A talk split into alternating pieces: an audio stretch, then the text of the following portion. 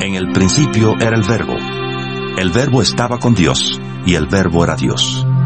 Este estaba en el principio con Dios.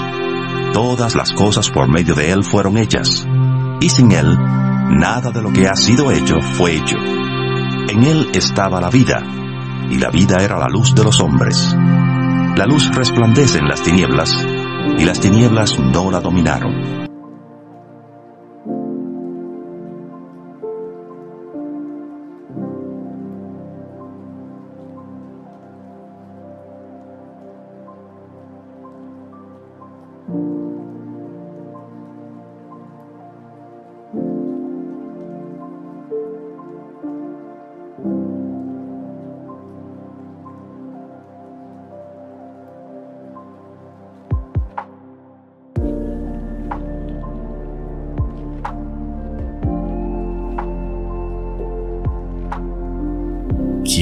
Es Dios? Cuando abrimos la Biblia para aprender acerca de Dios o investigar más sobre quién es Dios, nos encontramos con algunas supuestas diferencias. Y digo supuestas porque si leemos correctamente la palabra de Dios, no sacando versículos fuera de contexto, como hacen muchas personas que atacan la Biblia, podremos ver que no hay errores en ella estas supuestas diferencias en Dios son las mismas que han hecho que la Iglesia se haya separado en diferentes denominaciones y cultos. Por ejemplo, cuando lees el Antiguo Testamento, verás que Dios se proclama a sí mismo como un solo ser, un Dios de poder totalitario y celoso, que estaría dispuesto a hacer lo que sea para llevar a cabo su propia ley. Pero cuando leemos el Nuevo Testamento, Vemos a un Dios que se manifiesta a sí mismo en tres aspectos diferentes, el Padre, el Hijo y el Espíritu Santo. También podemos ver que en el Nuevo Testamento Dios está lleno de amor parece ser muy diferente al del Antiguo Testamento. Entonces, ¿cuál sería la respuesta? ¿Dios es uno o son tres? ¿Es un Dios de amor eterno o es un Dios de venganza y ley? Para poder dar respuesta a estas preguntas tenemos que ver más de cerca la deidad de Dios y entrar más profundamente en su persona para poder entender correctamente. ¿Existe o no la Trinidad? ¿Y hay justificación para las muertes y cosas terribles que hizo Dios en el Antiguo Testamento? Estas preguntas y más las trataremos en este podcast. Comencemos.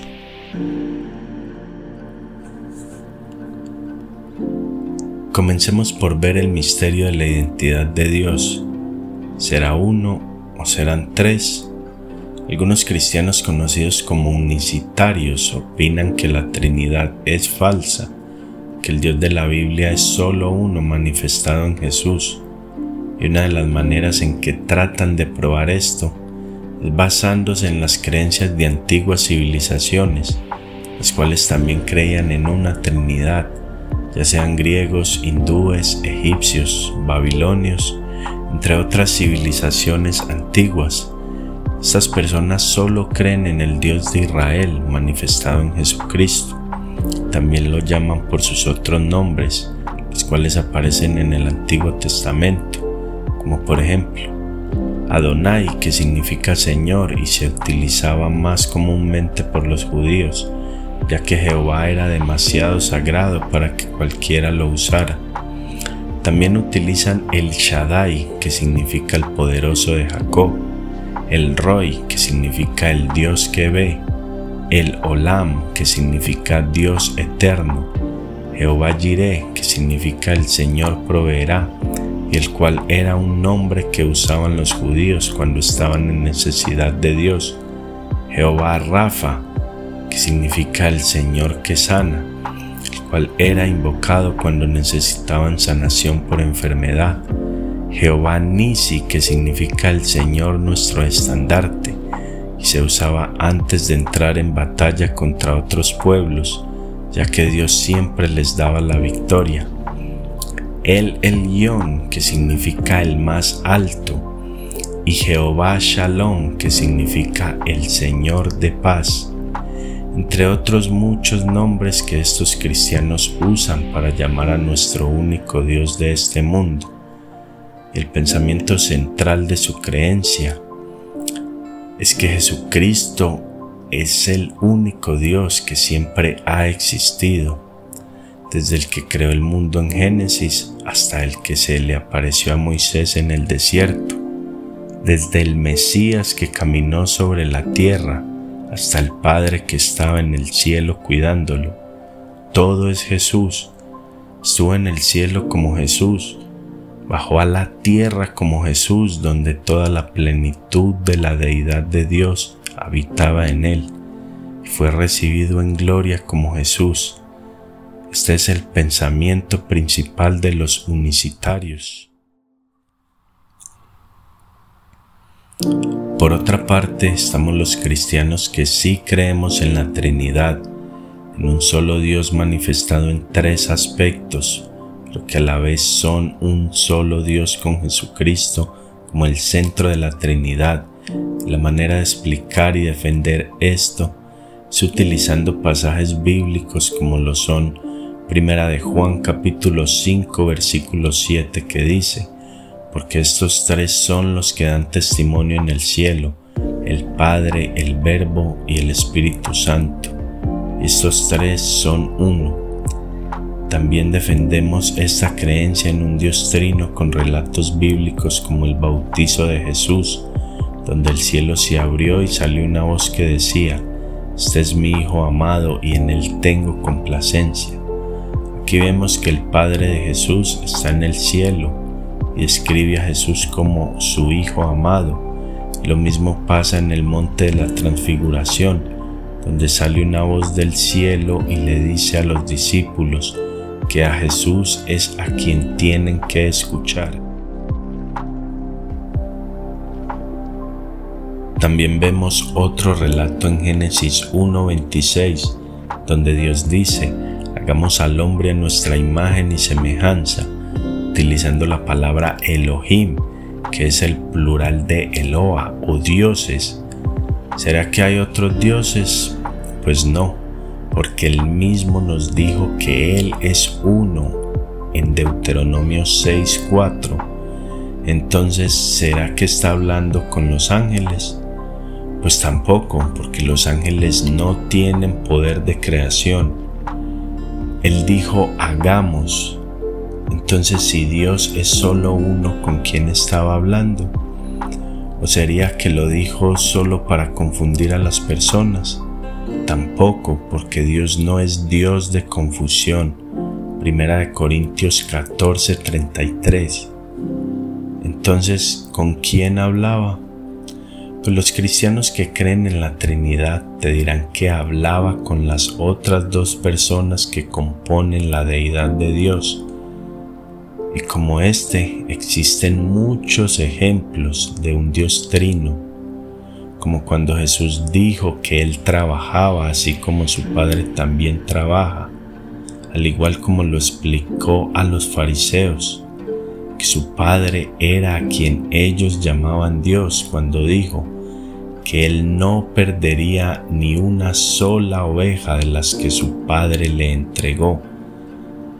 Y por supuesto, ¿cómo olvidar que también Él mismo dijo, que al subir al cielo estará a la diestra de su Padre, que nadie sabe el día ni la hora, ni siquiera él mismo, sino que solo su Padre lo sabe. Esta evidencia bíblica nos habla de un Dios que se manifiesta a sí mismo en tres aspectos, pero aún así sigue siendo uno. ¿Y cómo es eso? O eres tres o eres uno puede ser algo intermedio. Dios es trascendente y está fuera de toda la creación, lo que significa que las leyes de este universo no le aplican. Pero como nosotros que estamos en este universo regido por las reglas que hay en el mismo, podemos explicar algo inexplicable? Veámoslo de esta manera.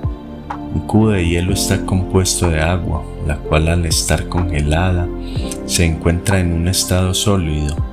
cuando se derrite está en estado líquido. Al colocarlo en un ambiente caliente se evaporará y dicha agua estará en estado gaseoso, de manera que podemos ver el agua en tres estados diferentes, pero sigue siendo agua, al igual que también sabemos que el agua se compone de tres moléculas, las cuales son dos de hidrógeno por una de oxígeno.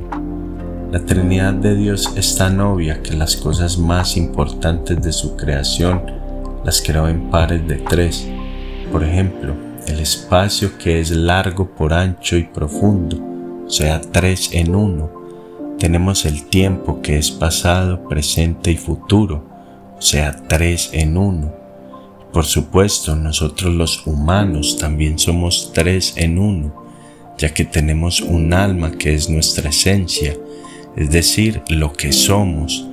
Tenemos un cuerpo que es el vehículo que necesitamos para poder andar en este plano físico. Y tenemos un espíritu que es lo que nos da vida. Y una vez más, vemos que es tres en uno. Pero veámoslo de un punto de vista bíblico. En el Antiguo Testamento Dios nos deja ver sus características y atributos.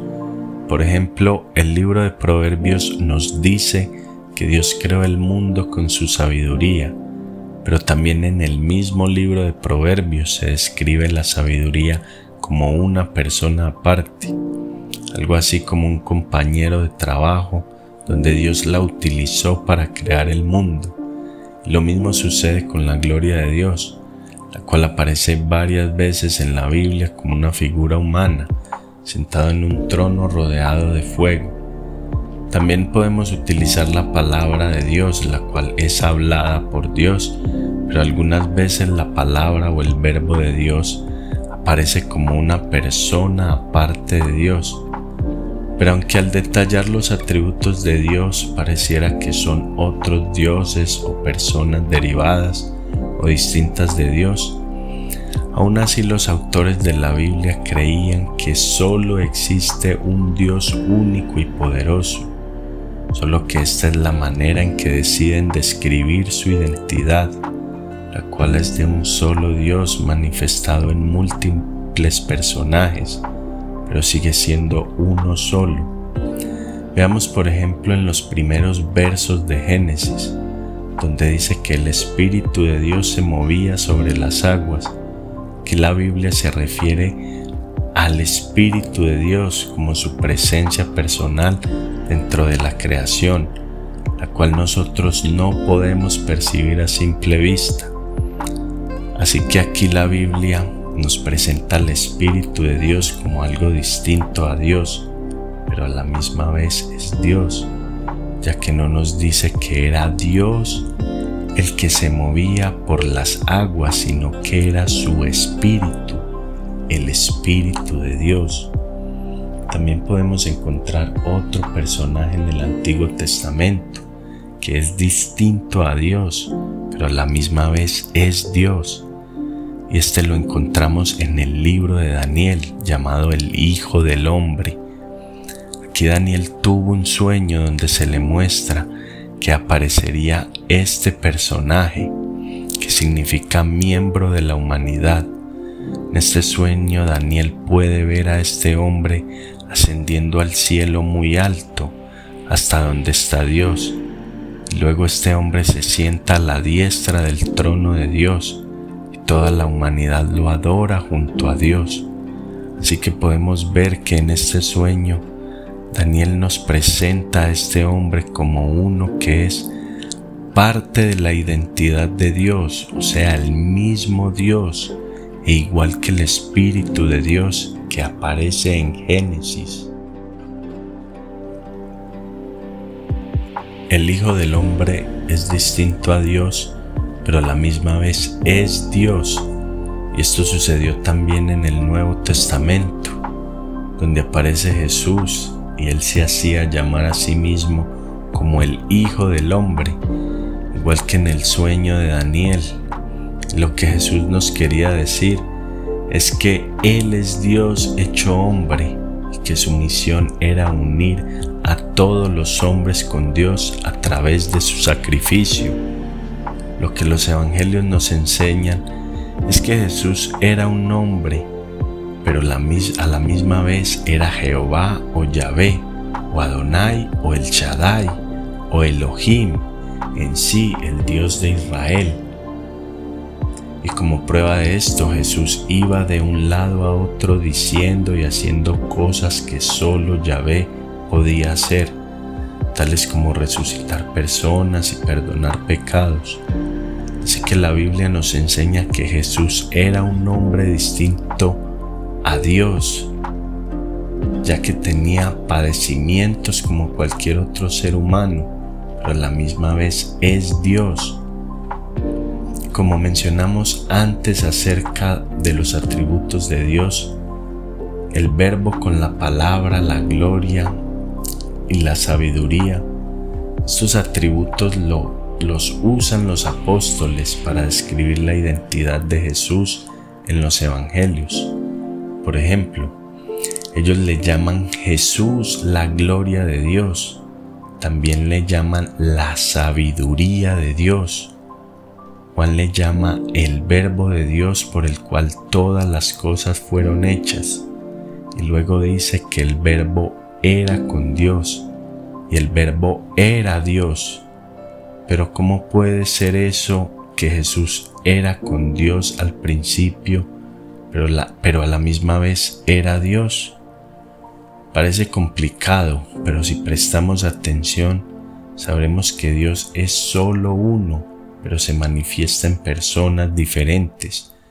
Por ejemplo, Jesús quien era el mismo Dios hecho hombre, aún así sigue siendo el mismo Dios que Jesús. Y Jesús describe a su Padre como una fuente de amor infinito, tanto así que Jesús nos dijo, el Padre me ha amado desde antes de la fundación del mundo. Así que Jesús está afirmando que antes que existiera el universo, ya estaba con su Padre, quien siempre lo ha amado.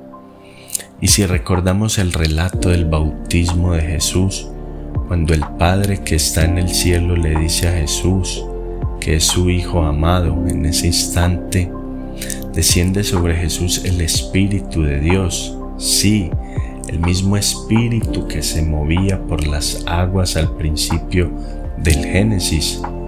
¿Lo recuerdan?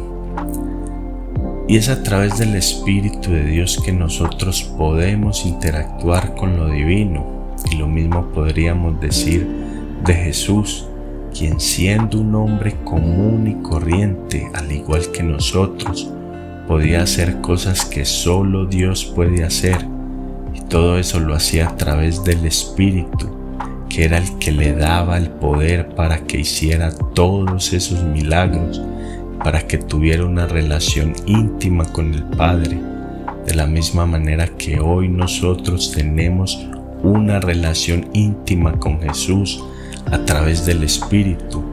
Y esto ocurre gracias a Jesús, que nos prometió que a través del Espíritu Santo vendría a nosotros para compartir el amor del Padre.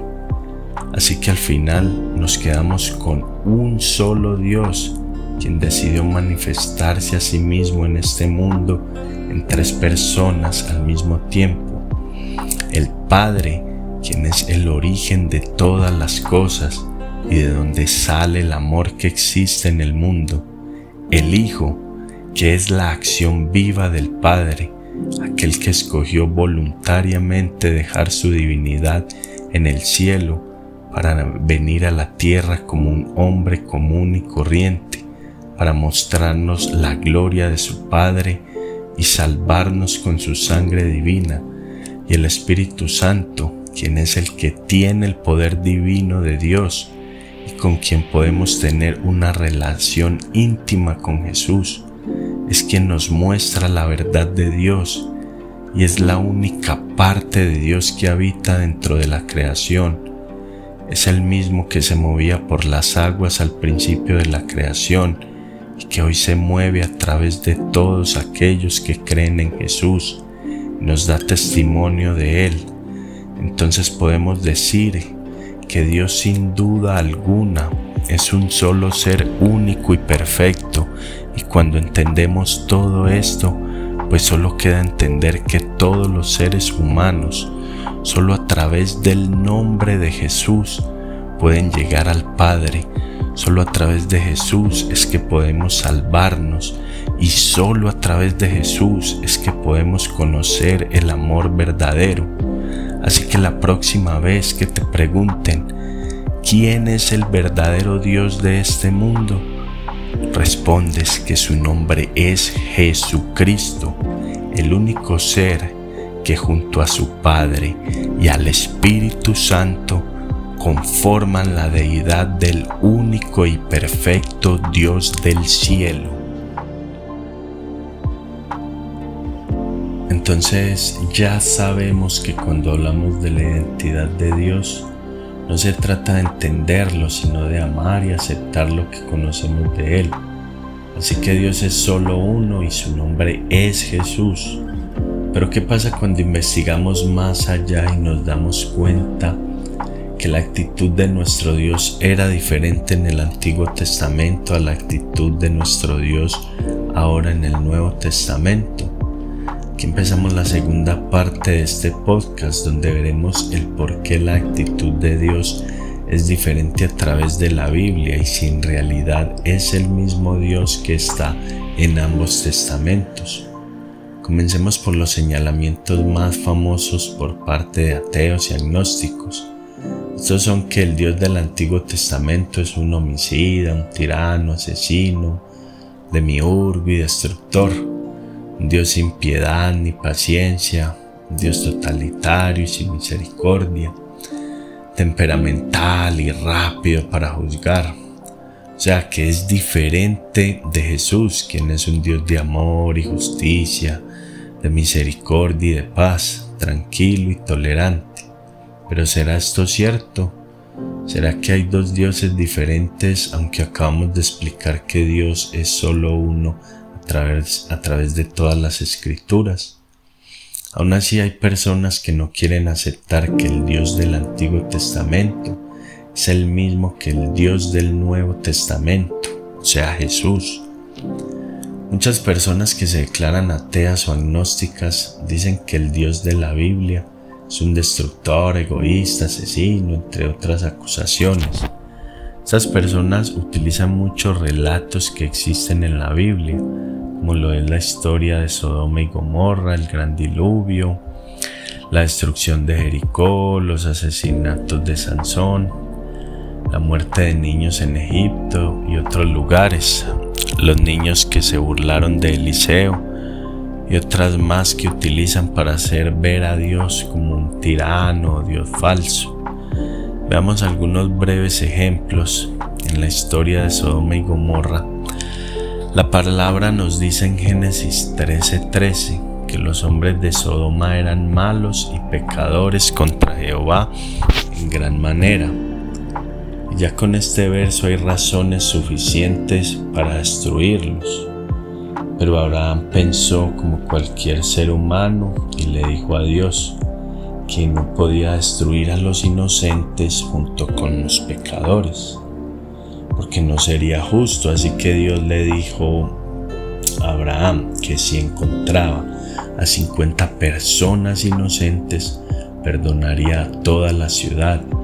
Pero Abraham siguió insistiendo e insistiendo hasta que al fin Dios le dijo que si encuentra tan solo 10 personas inocentes en toda la ciudad, los perdonaría a todos. Así que Abraham terminó satisfecho porque así una ciudad esté perdida en delitos y pecados, al menos 10 personas entre miles deben ser inocentes, ¿cierto? Pues no, porque no se encontraron ni 10 personas inocentes en toda la ciudad. Y como evidencia de esto tenemos a Génesis capítulo 19, versículo 4 al 5, que nos dice, Todavía no se habían acostado cuando todos los hombres de la ciudad de Sodoma rodearon la casa y desde el más joven hasta el más viejo empezaron a gritarle a Lot, ¿Dónde están los hombres que vinieron a tu casa esta noche? Sácalos, queremos acostarnos con ellos. Así que aquí podemos ver cómo todos, desde el más joven hasta el más viejo, estaban corrompidos y no había ninguno inocente. Así que Dios no tuvo más remedio que destruir la ciudad y acabar con todo ese pecado extremo que había en ella.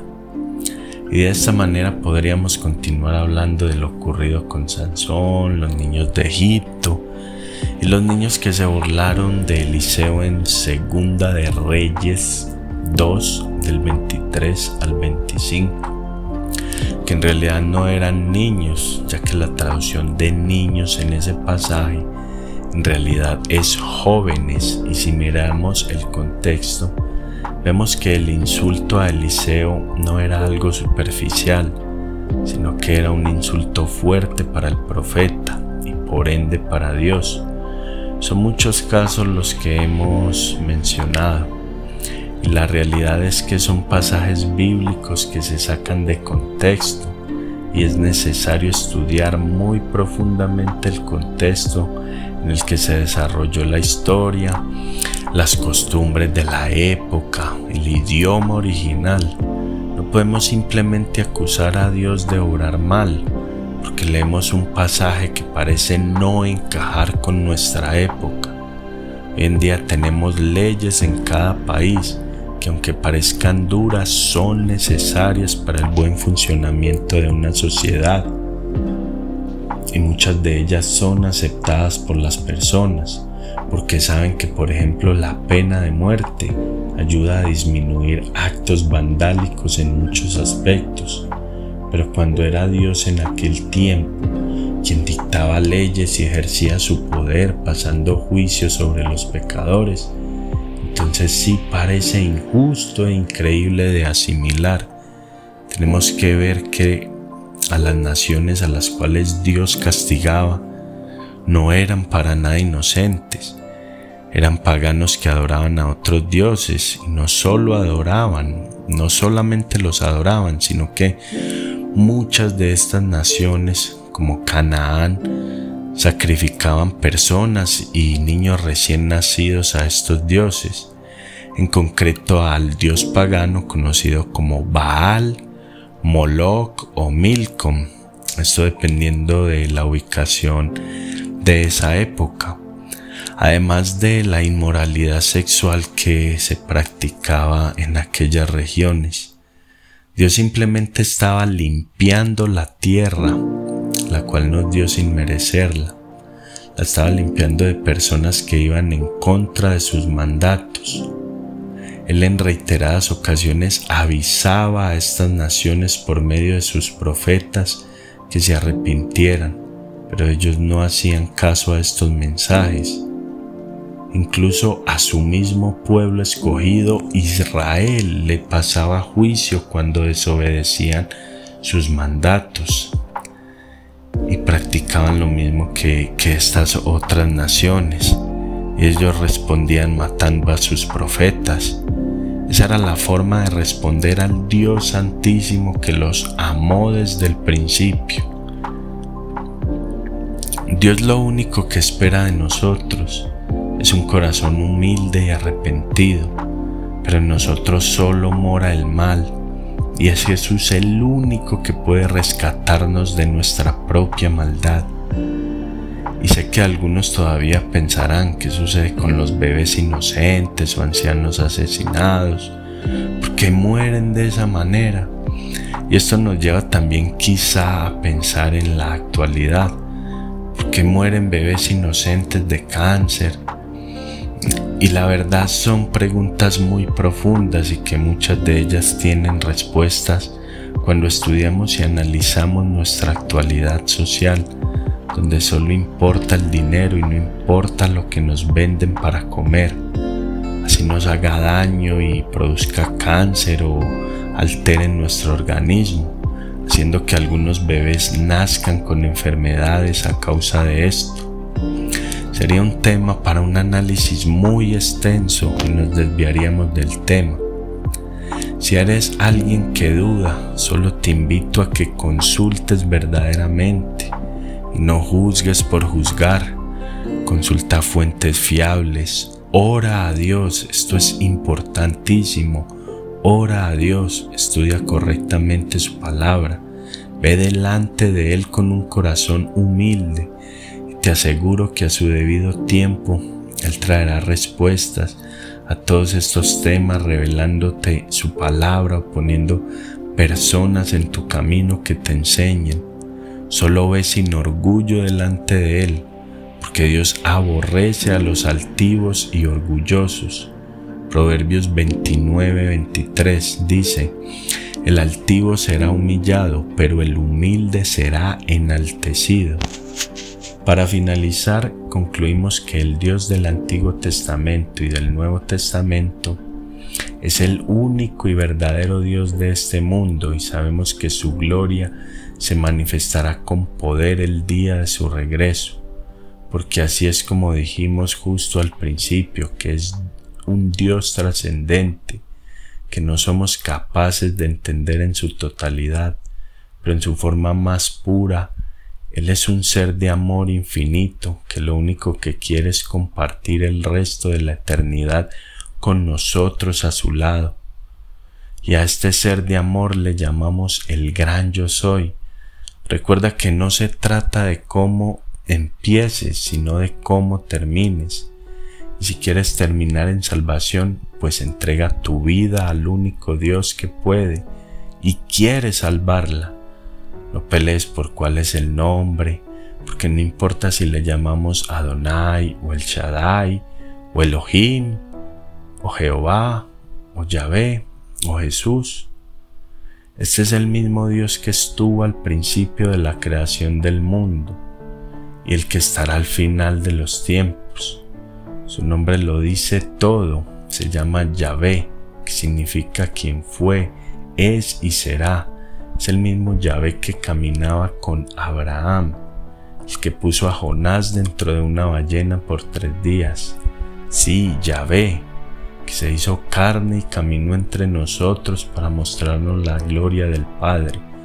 Es Yahvé quien decidió manifestarse a sí mismo en tres personas diferentes para dejarnos un ejemplo de amor con el Padre, de redención con el Hijo y de poder con el Espíritu Santo y fue Yahvé quien nos mandó a llamarlo por su nombre real y verdadero, y ese nombre es Jesús, y es Jesús quien en el libro de Juan capítulo 8, versículo 24 le dice a los fariseos, mi Padre es aquel a quienes ustedes le llaman Dios, y todos sabemos que el Dios de los fariseos es Yahvé, y fue Jesús quien antes de irse al cielo nos dijo que, no, que nos dejaría el consolador, aquel que no da testimonio de sí mismo, sino que habla todo lo que oye del Padre.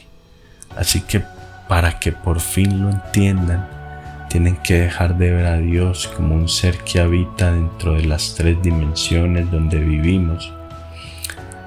Él está más allá de este plano físico lo que quiere para ti y, y, lo que es para ti una persona, para Dios puede ser miles de personas. Si para ti uno más uno es dos, para Dios puede ser tres o cuatro o más. Así que cuando decimos que Dios se manifiesta en tres personas, no estamos diciendo que Él es tres dioses o tres personajes diferentes sino que su poder es tan infinito que Él puede manifestarse a sí mismo como tres personas diferentes a Dios, pero que a la misma vez son Dios. Así que no digan más que la palabra Trinidad es diabólica o pagana, porque solo significa tres. Le puedes llamar Trinidad, le puedes llamar trío, le puedes llamar tripleta. Esa es la naturaleza de Dios para entenderla no necesitamos de una religión, solo necesitamos entender que solo a través de Cristo tendremos salvación. Solo aquel que nace de nuevo a través de las aguas, podrá entender este gran misterio.